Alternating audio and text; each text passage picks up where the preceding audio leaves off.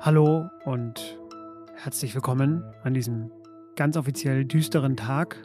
Es ist der 21. Dezember. Das ist wie immer im Kalender der kürzeste Tag des Jahres und nur das wollte ich Ihnen mit meiner nicht ganz nach unten gehenden wollenden Stimme veranschaulichen. Ich bin natürlich hier, um Ihnen etwas Licht ins Dunkel zu bringen, vielleicht auch ein bisschen Licht in die angeknackste Seele in diesen nachrichtlich wirklich nicht ganz so schönen Tagen. Kurz vor Weihnachten, hallo und herzlich willkommen. Mein Name ist Fabian Scheler. Es ist das letzte Was jetzt Update in 2021. Schön, dass Sie auch heute nochmal dabei sind.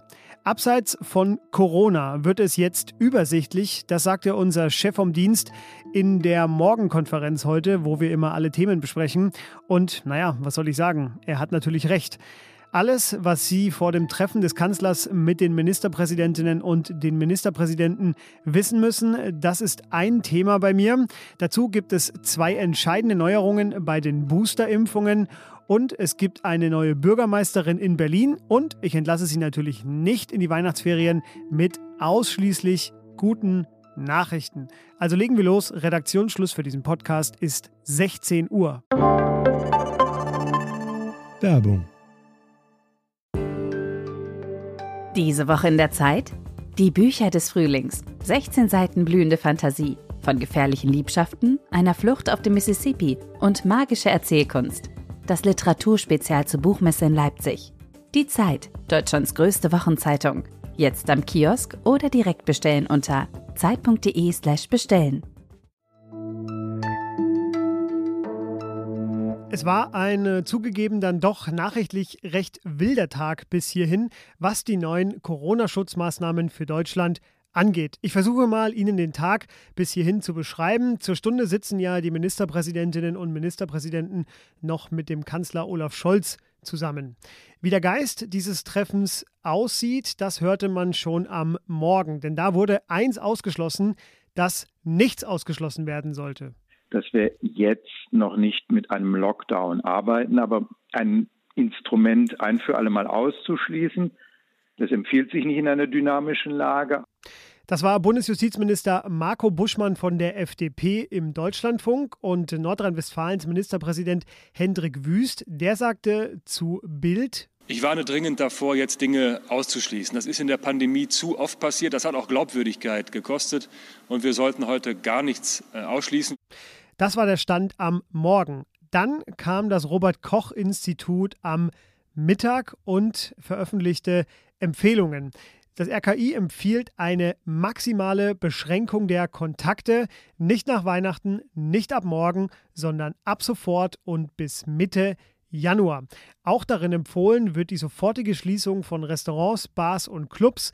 Die Schul- und Kita-Ferien sollen verlängert werden und Gottesdienste nur unter 2G Plus und mit Gesangsverbot stattfinden. Das RKI hat das begründet mit der deutlich ansteckenderen Omikron-Variante, die auch durch nur zweifach geimpfte sehr leicht übertragen werden könnte.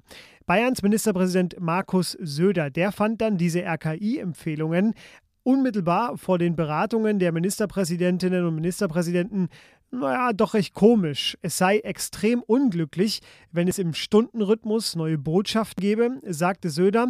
Das mache einen unkoordinierten Eindruck. Denn die Beschlussvorlage des Bundes, die sehe ja Kontaktbeschränkungen und weitere Maßnahmen erst ab dem 28. Dezember vor.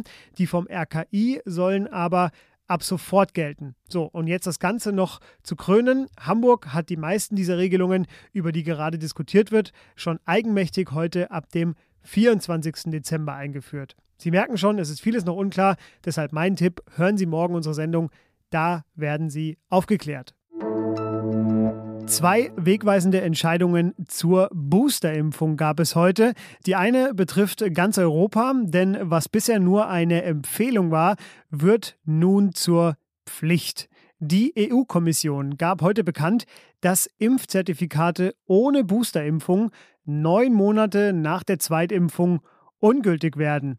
Diese Regelung wird ab dem 1. Februar des kommenden Jahres in Kraft treten. Das ist das eine. Das zweite betrifft nur Deutschland, denn wir gehen zurück zur Ständigen Impfkommission. Die empfiehlt seit heute, dass schon bereits nach drei Monaten geboostert werden kann. Bisher waren das ja sechs Monate. Das liegt an der sich in ganz Europa sehr schnell ausbreitenden Omikron-Variante und gilt erstmal nur für Erwachsene. Die Europäische Arzneimittelbehörde EMA, die hatte ja schon vor einiger Zeit empfohlen, dass Boosterimpfungen schon bereits nach drei Monaten erfolgen können. Lassen Sie sich boostern und machen Sie es damit wie Donald Trump. Der gab nämlich gestern zu, dass auch er geboostert ist und äh, dafür wurde er von einigen seiner Anhängern in Texas ausgebuht. Das bleibt Ihnen dann hoffentlich erspart. Das heute ist ein mutmachender Tag für alle diejenigen unter uns, die schon mal ihren Doktortitel verloren haben oder die schon mal vom Ministerinnenamt zurückgetreten sind oder die das schlechteste SPD-Ergebnis aller Zeiten in ihrem Bundesland eingefahren haben. Man kommt trotzdem noch recht weit danach, zum Beispiel bis in den Chefsessel des Berliner Rathauses. Ich bitte Sie nun, den Eid mit der Schwurformel Ich schwöre es, so wahr mir Gott helfe oder Ich schwöre es zu leisten. Ich schwöre es, so wahr mir Gott helfe.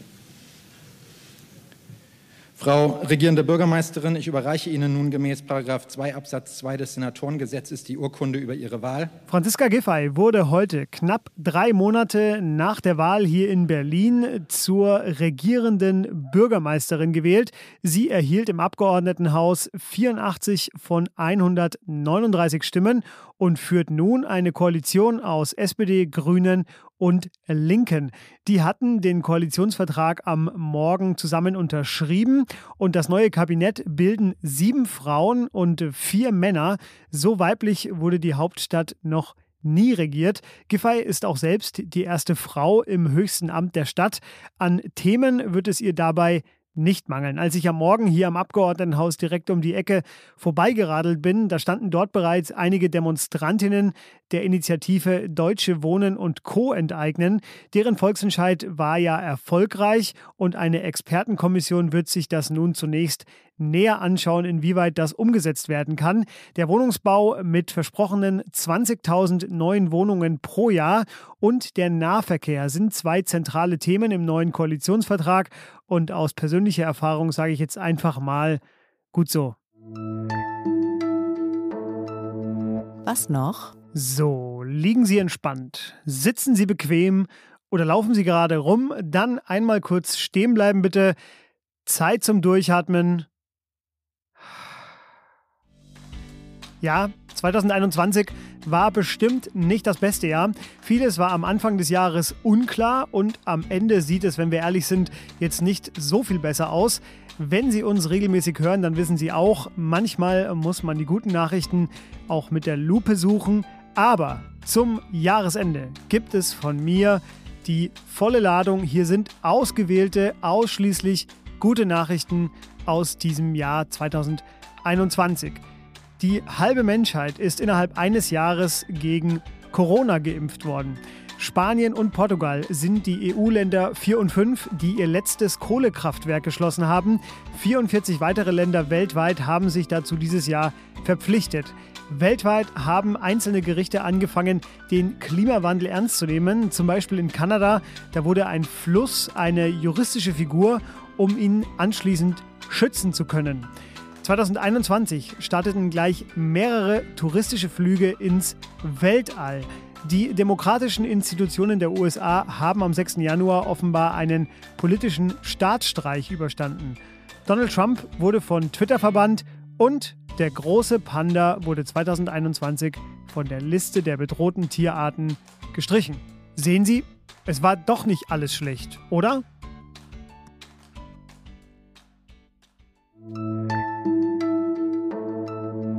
Das war's. Ein letztes Mal für dieses Jahr von mir noch der Hinweis auf unsere Mailadresse, die Sie bestimmt alle auswendig kennen. Was jetzt at Zeit.de heißt die für Lob, Kritik oder auch für Anregungen, was wir im neuen Jahr vielleicht noch besser machen können.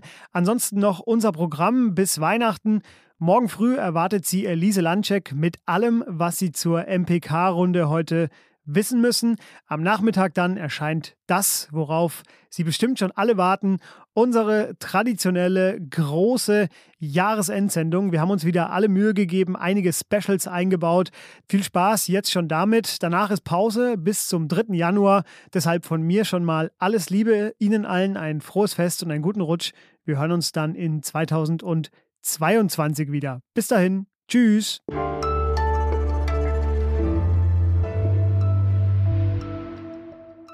Dass heute der kürzeste Tag des Jahres ist, heißt im Umkehrschluss ja nur, wir marschieren ab jetzt stramm Richtung Sommer. Sehen Sie, alles eine Frage der Perspektive.